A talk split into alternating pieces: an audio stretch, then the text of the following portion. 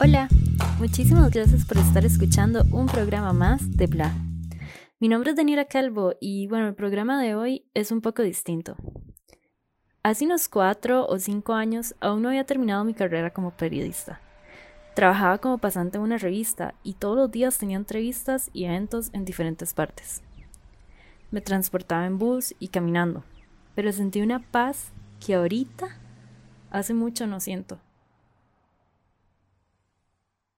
Hoy, con 26 años, siento nervios de ir al súper sola, a pesar de que está a 300 metros de mi apartamento. Si quiero salir a correr alrededor de la cuadra, me da ansiedad hacerlo sola porque me invaden sentimientos de inseguridad y alerta. Cuando un carro, moto o incluso bicicleta pasa a mi lado o viene detrás mío, mi cerebro inmediatamente se pone a pensar en las distintas maneras en las que podría defenderme en caso de que algo pase. Y es que la paranoia no es vida. Estoy harta de sentirme indefensa, con miedo. Estoy cansada de tener que pensar mi outfit del día con base en qué comentarios pueda recibir. A veces creo que exagero, que es un problema mío. Pero en eso enciendo el televisor y están dando noticias.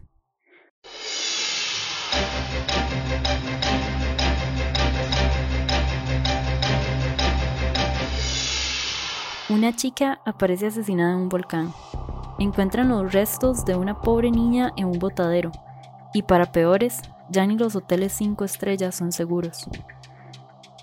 Yo no sé en qué momento el país del pura vida se volvió todo lo contrario. Me cuesta pensar que siempre fuimos así, solo que antes no le poníamos atención a los femicidios por tacharlos de crímenes pasionales. ¿Por qué las estadísticas se vuelven reales hasta que algunos de nuestros familiares o amigos son parte de las cifras? ¿Por qué hay mujeres que aún hoy defienden las mismas excusas patriarcales de no debe andar sola? ¿O para qué se pone esa ropa? ¿No están cansados ustedes también de todo esto?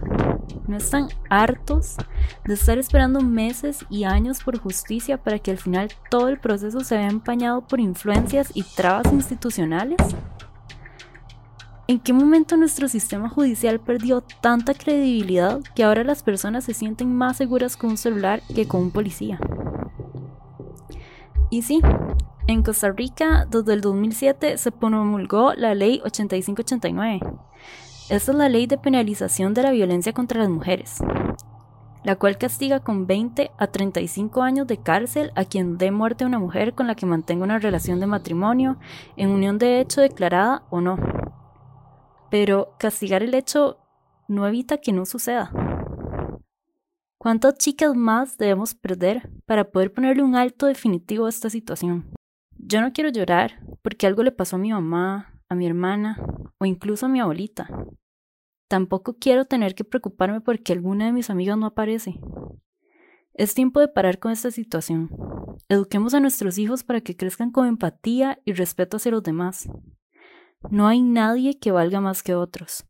El machismo no es una característica cultural y la solución a este problema está en nuestras manos. Por último, no duden en ayudar a otra persona si ven que está en una situación de peligro, porque no sabemos si el día de mañana eso vamos a ser nosotros. Muchas gracias y hasta la próxima semana. Hasta pronto.